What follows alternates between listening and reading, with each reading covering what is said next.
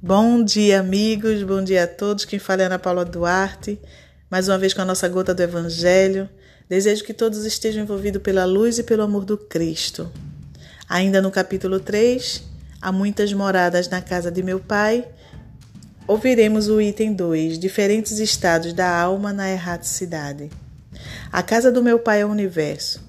As diferentes moradas são os mundos que circulam no espaço infinito e oferecem aos espíritos que neles encarnam moradas correspondentes ao adiantamento dos mesmos espíritos. Independente da diversidade dos mundos, essas palavras de Jesus também podem referir-se ao estado venturoso ou desgraçado do espírito na erraticidade. Conforme se ache, este mais ou menos depurado e desprendido dos laços materiais variarão ao infinito o meio em que ele se encontre, o aspecto das coisas, as sensações que experimente, as percepções que tenham.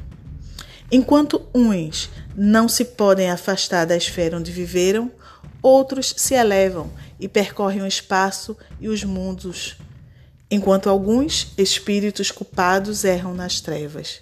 Os bem-aventurados gozam de resplandente claridade e do espetáculo sublime do infinito. Finalmente, enquanto o mal, atormentado de remorsos e pesares, muitas vezes insulado, sem consolação, separado dos que constituíam o objeto de suas afeições, sob pena o guante dos sofrimentos morais. O justo, em convívio com aqueles a quem ama, flui as delícias de uma felicidade indizível. Também nisso, portanto, há muitas moradas embora não circunscritas nem localizadas. Assim seja.